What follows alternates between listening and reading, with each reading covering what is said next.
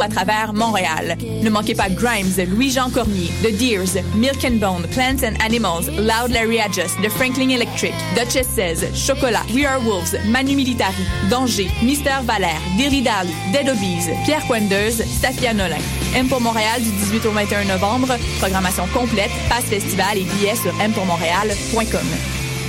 Les productions Nuit d'Afrique invitent tous les artistes de musique du monde au Canada à s'inscrire à la dixième édition du Célidor de la musique du monde.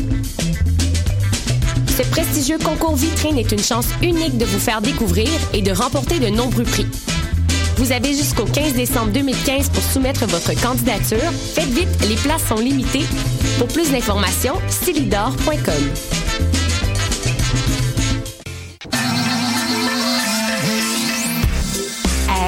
RIDM. 140 films, deux rétrospectives, Des ateliers, des rencontres des installations, des soirées festives, et une salle interactive. le meilleur du cinéma du réel.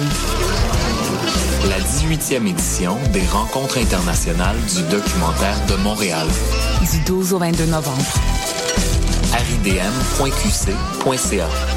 Mondial Montréal, c'est une occasion festive de se rassembler sur des rythmes endiablés aux sonorités métissées. Cette année marque le cinquième anniversaire de l'événement et il fait ça globalement parlant avec des artistes venant de l'Algérie, du Madagascar, d'Israël, du Brésil, du Chili et plus. Alex Cuba, Samito, Florent Volant, Awa, Nanostern et plus feront vibrer Montréal. 4 jours, 7 salles, 12 pays, 34 artistes, offrez-vous un voyage autour du monde sans pour autant quitter le centre-ville. Pour des renseignements sur les après-midi gratuits, billets et plus, visitez Vous écoutez Choc pour sortir des ondes.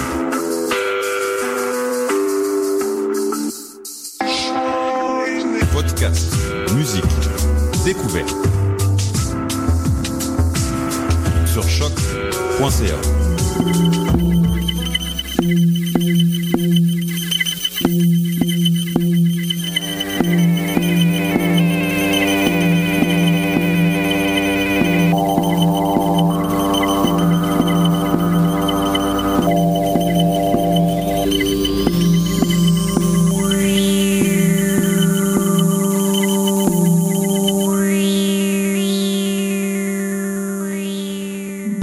tous et bienvenue à cette nouvelle édition de NT2 Radio dans le cœur numérique de l'UCAM. En fait, NT2 Radio a comme mission assez simple et assez importante à mon avis de euh, faire une émission hebdomadaire portant sur euh, les nouvelles textualités, nouvelles technologies. En fait, euh, aussi sur le rapport qui existe entre les nouvelles façons de raconter des histoires et toutes ces, euh, ces nouveaux supports, ces nouvelles techniques et ces nouvelles technologies, pour ne pas trop me répéter. En fait, on le voit depuis euh, depuis l'arrivée de l'Internet, en fait, que de plus en plus d'artistes utilisent le web de façon euh, de façon créative, de façon innovatrice et de façon très intéressante. Et euh, c'est mon avis aussi, euh, l'avis de tous les gens qui travaillent au laboratoire NT2 ici à l'UCAM, qu'il y, a, euh, il y a de quoi regarder dans cette direction. En fait, il y a de quoi inspecter, il y a de quoi euh, théoriser et euh, de se familiariser. Parce que, euh, sans contredit, et évidemment, c'est ce nouveau paradigme-là qui va euh, qui va être utilisé pour changer la donne quand vient le temps de penser fiction euh, au 21e siècle? Donc, euh, tous euh, ces gens-là, en fait, que, que j'ai mentionnés tout au long des épisodes, que ce soit notre, notre directeur, Bertrand Gervais, mais aussi euh, les coordonnateurs, la coordonnatrice, comme Sarah Grenier, évidemment, euh, des, euh, des chercheurs comme Lisa Tronca, Gina Cortopassi euh, et moi-même, on, euh, on, on passe beaucoup, beaucoup de temps à réfléchir à la donne, à la question, et à voir qu'est-ce qui est en train de se faire. Dans l'introduction de l'émission, je mentionne assez souvent que euh, on aimerait utiliser l'émission pour parler de nos obsessions de recherche euh, actuelles. La semaine dernière, j'ai parlé de quelques fiches que j'avais fait euh, qui ont été euh, approuvées et mises sur le site web, donc euh, des, euh, des fiches sur The Arboretum et sur House of Leaves of Grass.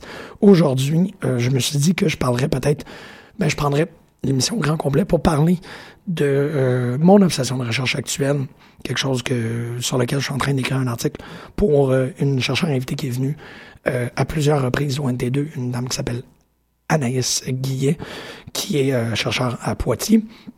En fait, euh, Anaïs m'a demandé de travailler sur l'œuvre Device 6 et je me suis dit aujourd'hui que ce serait l'occasion rêvée de correctement étaler mes, mes, hypothèses et de, de, explorer, si on peut dire, cette recherche-là sur l'œuvre Device 6.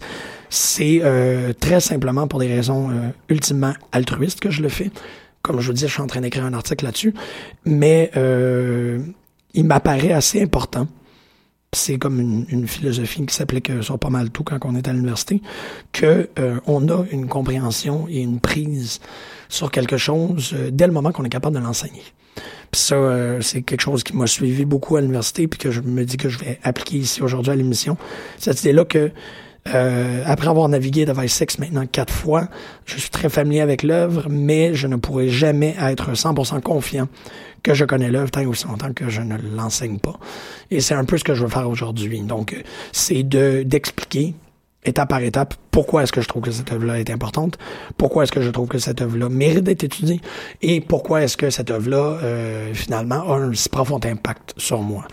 Donc, euh, très rapidement, en fait, en, en introduction, je j'admets ou je, je, je, je, révèle ici être aussi un grand fan de l'œuvre euh, House of Leaves de Mark Danielowski. C'est euh, notamment le cas de plusieurs gens qui ont travaillé au labo euh, avec ou sans moi. House of Leaves est un, un leitmotiv obsessionnel pour énormément de gens. On, s'entend tout à dire que c'est un livre spectaculaire, fantastique et, assez complexe en soi-même. Euh, des personnes qui ont beaucoup travaillé sur House of Leaves, évidemment, il y a Gabriel Tremblay-Godette. Il y a aussi euh, Alice Van der Klein qui donne qui donnait le cours, parce que je pense qu'elle ne le donne plus, de littérature hypermédiatique c'est Lucam. C'est vraiment un livre que euh, les gens qui aiment parler, par exemple, de Patchwork Girl de, de, de Jackson ou euh, Afternoon de, de Michael Joyce, on a tous lu, et, évidemment, quand tu rencontres quelqu'un qui a lu House of Leaves, tu as immédiatement le goût de t'asseoir euh, à la table la plus proche, que ce soit une table pour une bière ou que ce soit la table pour un café, pour en jaser. C'est vraiment un, déclencheur de conversation immense, parce que c'est une œuvre qui est à ce point-là complexe. Device 6, euh, qui est une œuvre sur tablette, euh, sur tablette tactile, donc une œuvre qu'on peut avoir, euh, si je me rappelle bien, parce que je l'ai testé sur, euh, sur iOS, je pense qu'elle est seulement disponible pardonnez-moi pas sur iOS. Oui, sur iOS, la plateforme de Apple. Je pense qu'elle est seulement dis disponible sur iPad ou sur euh, iPod. Moi, je la navigue sur iPod, mais bon, évidemment, c'est beaucoup plus agréable de le faire sur, sur grand format. C'est une œuvre à écran tactile, donc c'est un roman que l'on doit parcourir avec notre doigt. Et il comporte euh, conséquemment et par hasard énormément de similitudes avec, avec House of Leaves de Danielowski. Puis euh, un des trucs que je trouvais vraiment intéressant, c'est que, ben du moins encore, dans le champ plus personnel, c'est l'idée que Device 6 et House of Leaves, euh, les deux euh, ont provoqué le même effet chez moi. Euh, House of Leaves, je me rappelle de l'avoir lu dans un sol et d'avoir euh, il n'y a aucune façon de dire ça euh, rationnellement ou poliment. J'ai, je l'ai, je garoché. Le livre, à un certain point, euh, vers les entours de la, de la 400e ou 700e page, je me rappelle pas exactement, j'ai eu à, me débarrasser du livre de façon extrêmement compulsive. J'ai lancé le livre sur le mur. Euh, pour des raisons assez évidentes, c'est que le fait que le livre était rendu qu'il me faisait peur. Et euh, d'avoir été pris de cette terreur-là pendant la lecture, autant que j'ai étudié en littérature très très longtemps, euh, j'étais pas familier à ce type de frousse-là. Donc euh, mon, mon, mon fight or flight, si on peut dire, a été euh, assez bête. J'ai lancé le livre et euh, j'ai décidé d'arrêter de lire pour la soirée. Il a été euh, essentiellement de même, un peu moins dans Device 6, mais un effet assez similaire, une œuvre troublante. Non pas parce que c'est quelque chose d'extrêmement graphique, mais parce qu'il y a un, un travail sur l'ambiance, un travail sur, euh, sur le, la, pas la profondeur, mais sur le, le, le, l'idée qu'on qu se fait englober par une œuvre. Puis Device 6 est, est, extrêmement réussi, à mon avis, dans cette dimension-là. C'est cette idée qu'on on, on pénètre ce monde-là de façon euh, assez vertigineuse et assez euh, déconcentrante et, inconfortable. Rapidement. Je dois vous dire que euh, Device 6 n'a pas d'auteur, en fait. L'œuvre a été créée par le studio Simogo, qui est un studio euh, suédois. Si je me rappelle bien, vous m'excuserez, là, mais c'est évidemment dans le, dans le, le, bassin euh, néerlandais. Euh, je vais aller absolument confirmer ça avant de, avant de vous le dire. Bon, je ne trouverai pas. Donc, euh, évidemment, les, les, Suédois, tout euh, ce monde-là, en fait, je me, je me fie euh, par rapport à la Suède à cause qu'ils ont aussi fait un autre œuvre qui s'appelle Year Walk. encore un, un œuvre sur écran tactile. Year Walk est un, un en fait, à la, fois un first-person side-scroller, donc euh, pour les gens que les, ces termes-là euh, évoquent de quoi, c'est des termes très euh, associés aux jeux vidéo. Le side-scroller, c'est le jeu vidéo tel qu'on conçoit comme Mario Bros. Donc, on side-scroll. Et le first person, c'est bon, évidemment, qu'est-ce qu'on a vu? L'apparition du type de jeu qu'on a vu avec Doom. Donc, une caméra première personne. Simogo avec Earwalk euh, ont fait un, un assez euh, fascinant hybride de ces deux types-là. Donc, on a un first-person side-scroller, euh, comme je vous dis, qui est euh, entièrement euh, manipulé, ou du moins qui, qui est activé par par l'écran tactile. Donc, on doit avancer, reculer et aller de droite et gauche avec les mouvements de doigts. Et euh, est extrêmement euh, informé de la mythologie euh, scandinave. Donc, euh, il y a un complément qui vient nous aider à, à mieux connaître les, les ben, à, mieux connaître notre mythologie, parce que la majorité des casse-têtes, la majorité des énigmes que l'on rencontre dans cette œuvre-là proviennent de, de la vieille ou de la nouvelle Edda.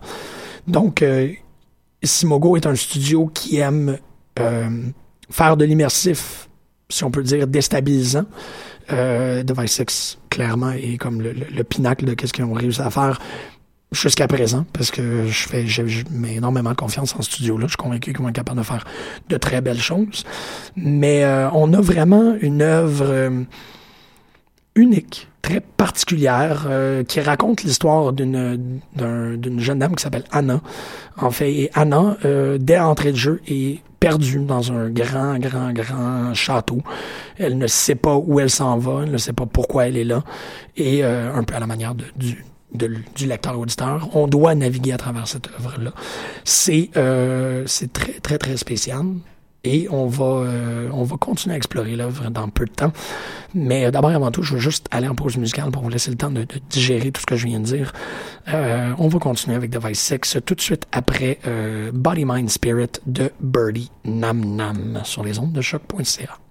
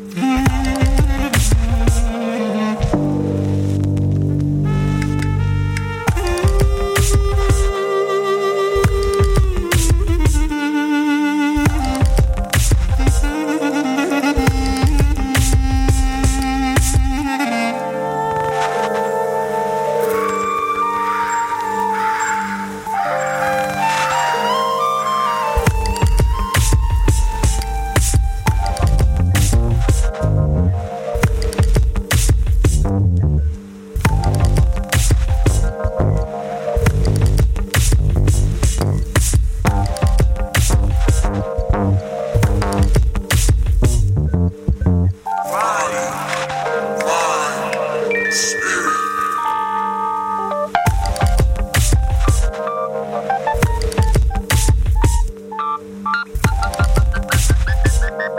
you.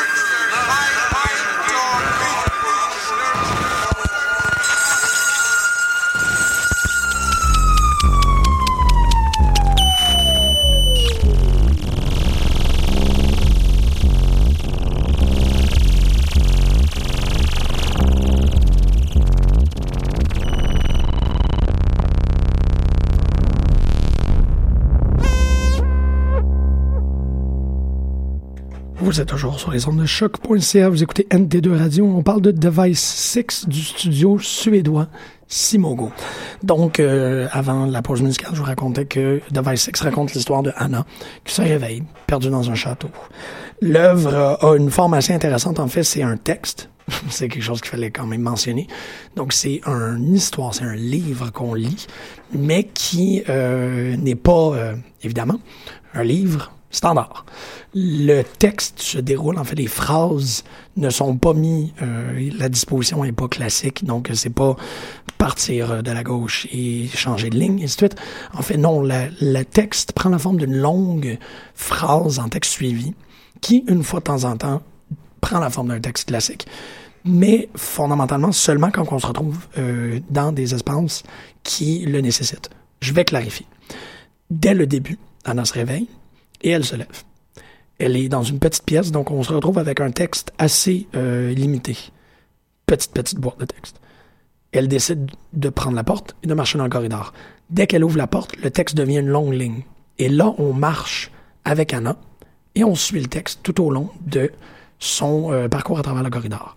Tout ça est soutenu par euh, des éléments, enfin, pardonnez-moi, j'allais dire des components, mais des éléments auditifs donc, on entend les pas et on suit jusqu'à temps qu'elle arrive à l'autre pièce qui va euh, prendre la forme d'un texte un peu plus plein, un peu plus complet. Essentiellement, ce que euh, Device 6 fait, c'est que le texte prend la forme de la carte. Lorsqu'on navigue à travers l'œuvre, on navigue aussi à travers la géographie de, du château. On se promène dans le château comme on se promène dans le texte. Euh, encore, comme je vous disais, c'est euh, tout ça est amplifié par euh, de la musique. On entend les, les pas, on entend les bruits à l'extérieur, on entend les portes qui craquent, et ainsi de suite. Et aussi, euh, parce que Simogo n'a pas décidé de, de, se limiter dans ses options euh, narratives, on a aussi des images, et des images avec lesquelles on peut interagir. Donc, on se retrouve à avoir des consoles euh, avec des boutons qu'on peut peser et qu'on peut changer. Je sais que dans le deuxième chapitre, il y a les trois ours du conte des frères Grimm et on peut chacun peser sur leur nombril et ils déclament une phrase assez cryptique qui évidemment sera un indice pour euh, le casse-tête qui suivra. C'est très important, les casse-têtes dans le livre, parce que il y a une impossibilité d'accéder au prochain chapitre tant qu'on n'a pas élucidé le euh, l'énigme du chapitre dans lequel on est. Donc, dès qu'on commence, dès qu'on ouvre euh, l'œuvre, on se retrouve avec une histoire de, de mathématiques. En fait, on doit faire un calcul par rapport à des éléments, par rapport à des chiffres qui sont caché un peu de partout dans l'œuvre. Quand on réussit à faire l'addition correctement, vous l'avez deviné, on va le puncher dans la console. Euh, quelque chose qui est très similaire à, par exemple, toutes les, pérégrinations qu'on fait dans Resident Evil, par exemple. Et là, le chapitre 2 ouvre. Et bon, je vous ai, dis, le chapitre 2 euh, comporte une, grande énigme autour de les trois ours. Euh, ben, en fait. Et bon, évidemment, le personnage d'Anna prend la forme de, de Boucle d'or. Vous voyez, tu vois, ça, c'est un, c'est une, liaison que j'avais pas faite encore, que Anna et Boucle d'or dans le deuxième chapitre. Tout ça pour dire qu'il y a énormément de ce, ce, ce métatexte, en fait, l'idée qu'on est en train de faire des rappels à de, la, mythologie. Non, pardonnez-moi, pas de la mythologie au conte. Mythologie, c'est plus euh, du bord de Year One, euh, de Year Walk. M'excuserez encore.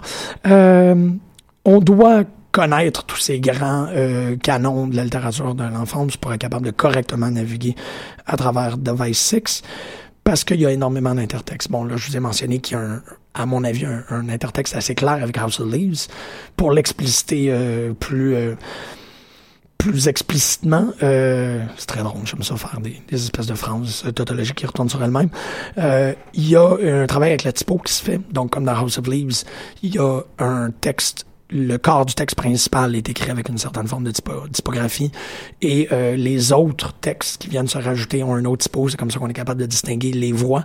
C'est la même chose dans Device 6 où le texte, le corps du texte principal qui est descriptif a une typo assez euh, standard. On pourrait vraiment croire à un Arial euh, bien, bien, bien, connu et un texte qui est en marge, mais étrangement, vous voyez comment l'œuvre a une marge assez large, un euh, texte un peu plus gris, un peu plus doux, en italique, qui est essentiellement les réflexions euh, qui sont à la fois les réflexions de Anna, mais aussi les réflexions du lecteur. Et euh, c'est un espèce de entre-deux fictif où on ne sait pas exactement les, euh, ces réflexions-là émergent de qui. Ça peut émerger tout le monde, mais bon. L'autre intertexte qui est quand même assez important, c'est euh, un intertexte avec l'œuvre The Stanley Parable, qui est une œuvre qui a été faite par le, studio Galactic Café. Mais Galactic Café, évidemment, c'est euh, c'est comme deux gars, c'est Davey Redden et William Pug. Euh, pour les gens qui ne connaissent pas Stanley Parable, c'est encore un autre projet extrêmement ambitieux, extrêmement intéressant, qui a été qui a été publié, si on peut dire, sous euh, Steam Greenlight en 2012. Donc, la plateforme Steam qui appartient au studio Valve euh, lance des initiatives comme ça pour les, euh, les codeurs et les, les programmeurs et les, développeurs indépendants. Stanley Parable en fait partie des, projets qui ont été retenus parce qu'il y a dans Stanley Parable une œuvre qui reprend le, le, le, le, première personne, mais qui est une œuvre extrêmement métatextuelle. En fait, on se prend au jeu à jouer au jeu. Essentiellement, c'est ce qui se passe dans The Stanley Parable. Nous sommes les rats dans le labyrinthe. Le labyrinthe est le jeu, comme Doom, comme Quake, on le connaît assez bien, ce jeu-là. Et The Stanley Parable est continuellement en train de se jouer de nous. Donc, de dire... Euh, prends la gauche. Et là, on dit, mais pourquoi est-ce qu'on prendrait la gauche? Prends la gauche ou sinon je te tue. Puis là, tu prends la droite et tu meurs. C'est de, de, de renverser le joueur et de dire que euh, le, autant qu'on croit qu'il y a interactivité, autant qu'on croit que dans les initiatives plus récentes ou dans les développements plus récents du open world, que l'on a le choix sur le jeu, ben c'est faux. Le jeu est toujours euh, a toujours le, dernier mot. Stanley Parable nous euh, nous montre ça euh, en plein visage de façon extrêmement habile, extrêmement intéressante, extrêmement intelligente. Va de même avec Device 6, qui est continuellement en train de nous remettre dans la position du joueur lecteur. Donc, on sait qu'on est, euh, on est user 249. On sait qu'il y a un système de points qui est pas, qui a pas vraiment raison d'être, mais qui est présent. Moi, je crois personnellement que c'est parce que, en tant que joueur expérimenté, on veut un système de points, que ça soit un jeu. Le, le, système de points est beaucoup plus un signe du jeu que, d'un enjeu véritable. Et euh, entre les chapitres, parce qu'on est vraiment en train de lire un livre, mais entre les chapitres, il y a un questionnaire de user friendliness. Comment vous avez trouvé ça? Est-ce que vous avez aimé les graphiques? Et ça, ça a une façon de nous rappeler et aussi de, de, de se moquer du fait qu'on est en train de jouer à un jeu. Tout ça a une conclusion assez concluante et euh, c'est très, très, très agréable. C'est très, très bien amené, en fait. Euh, c'est évidemment tout fait dans un, esprit euh, extrêmement intelligent et, très bien développé. Je vais conclure en, en déblatérant, si on peut dire, ou en, en avouant un, un amour à peu près aussi gros que Paris, euh, pour Device 6. Je trouve que c'est une œuvre qui, qui est intelligente, qui est bien amenée. Bon, l'intelligence, je l'ai souligné assez souvent, mais, mais l'idée que un projet de cette ambition-là réussit euh, est mené à terme et, n'a pas, à mon avis, de, de faille visible. On, on a eu l'ambition de faire une œuvre euh, hyper médiatique sur écran tactile euh, qui non seulement utiliserait toutes les techniques, mais qui les utiliserait toutes à bon escient et qui serait capable de faire une œuvre somme avec, parce que euh, malheureusement, c'est pas toujours le cas. Il y a des gens qui, qui ont des très bonnes idées pour faire des œuvres et les œuvres y arrivent pas. ça, c'est très normal. Puis il faut pas trop leur en vouloir, évidemment. Mais euh, Stanley, ben, pardonnez-moi pas Stanley Parable, Device 6 a, euh, est à la hauteur de ses ambitions, réussit à faire quelque chose de, de, de, très, très, très beau et très, très, très cool et très, très réussi.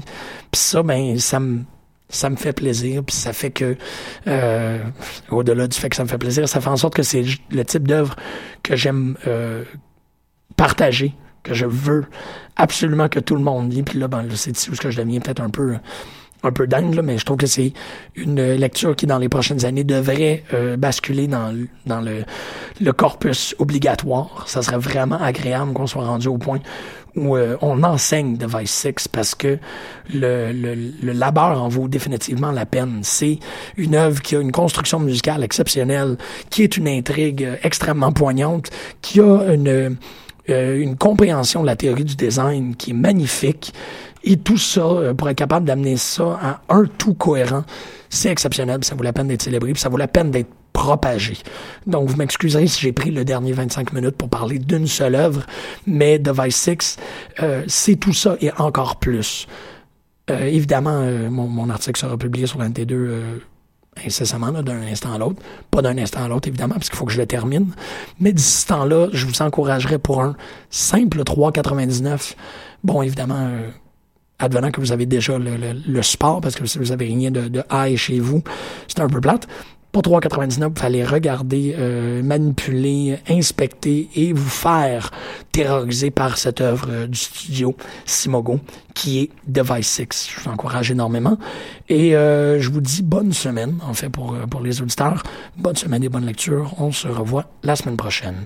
On va aller écouter .NET de la formation Battles et on va lire beaucoup. Bonne semaine tout.